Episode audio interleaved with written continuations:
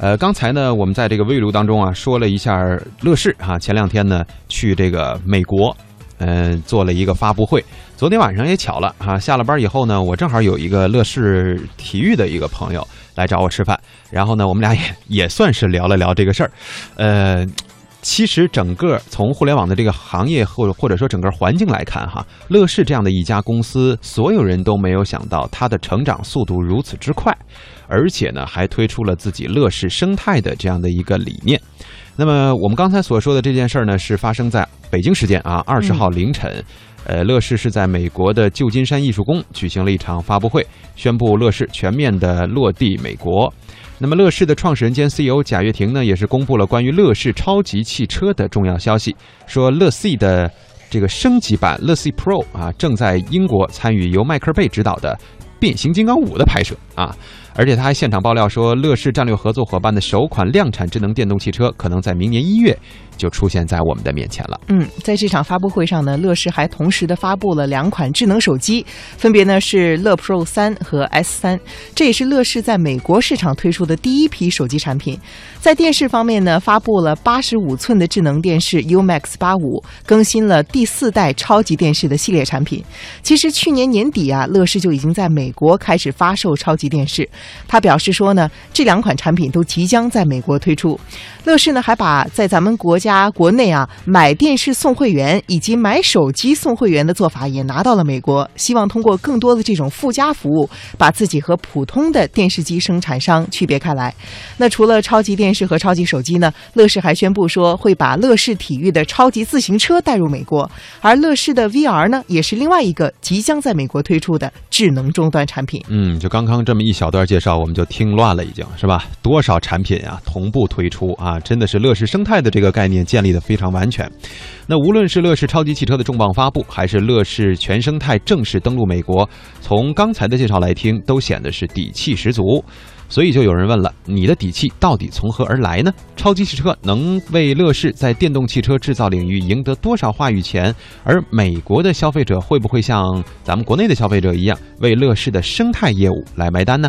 接下来的时间，我们来听一听中关村信息消费联盟理事长向立刚先生对此进行的分析和解读。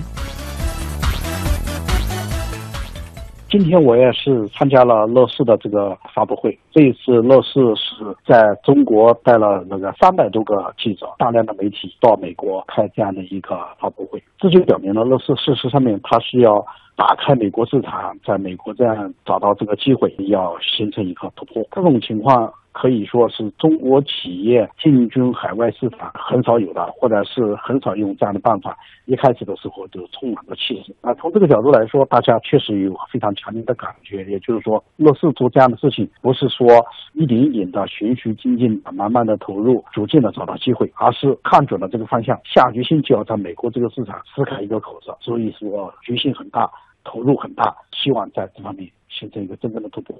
对这样的一件事情，有一些人可能会表示怀疑，会觉得这样的会能形成好的市场效果吗？啊，如果要是做不到的话，那大量要投入可能就浪费了。可能也有另一种感觉，就是说，啊，乐视它不管它的气势、它的冲击力，包括它的产品的情况，也许它会创造出我们中国的这种互联网公司或者一种新型公司的一种新的形象，或者是一种新的感觉。在这里面，其实乐视是推了很多的产品啊，它不仅是有。那个八十五寸大屏的电视，同时它有乐视的云、乐视的生态系统、乐视的手机，包括也推了乐视的概念的汽车。在这里面可以说看出来，乐视它需要做一个完整的生态系统，然后呢，要把整个的这些生态系统整合起来，形成一个强大的市场力量。这和很多的单一的产品的公司，它的情况是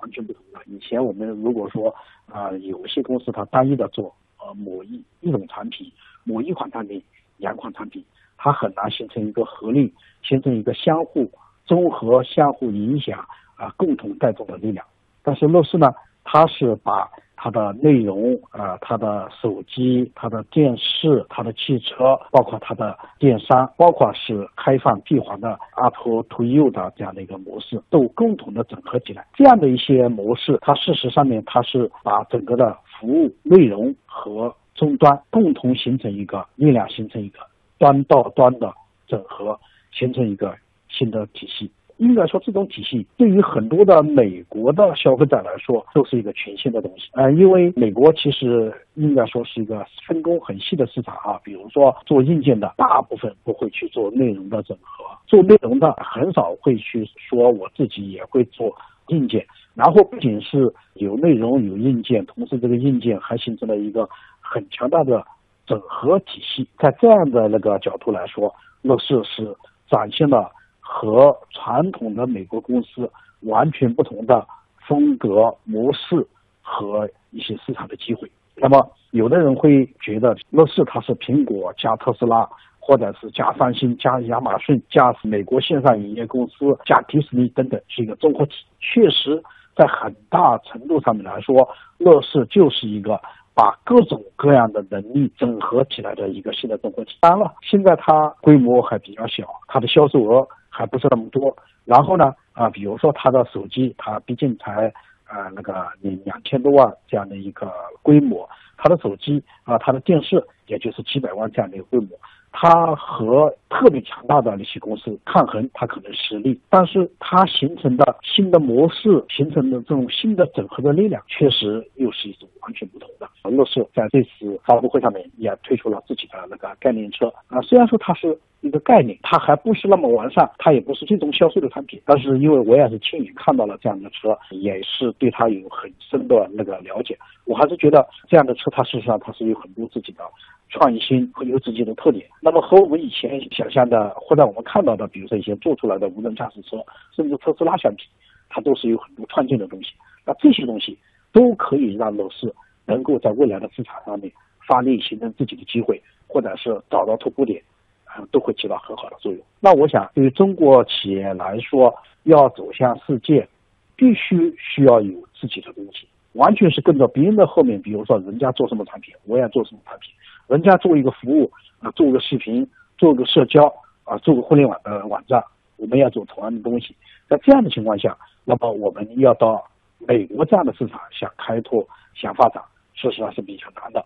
我们只能跟着别人去走。但是如果能够有一套自己的商业模式、自己的商业逻辑。自己的各个方面的整合能力，这就走出了一条自己的路，形成了自己的一个机会。乐视能不能成功，我们都很清楚，不能说呃今天说就肯定能够成功。但是乐视它表现出来的这种市场的冲击力，它的市场的感悟能力，它的硬件、软件、服务各个方面整合的这个生态系统，差不多可以说是独一无二的，或者说是非常有代表性的。那这样的情况下，中国公司在国际市场上面打开市场，寻找机会。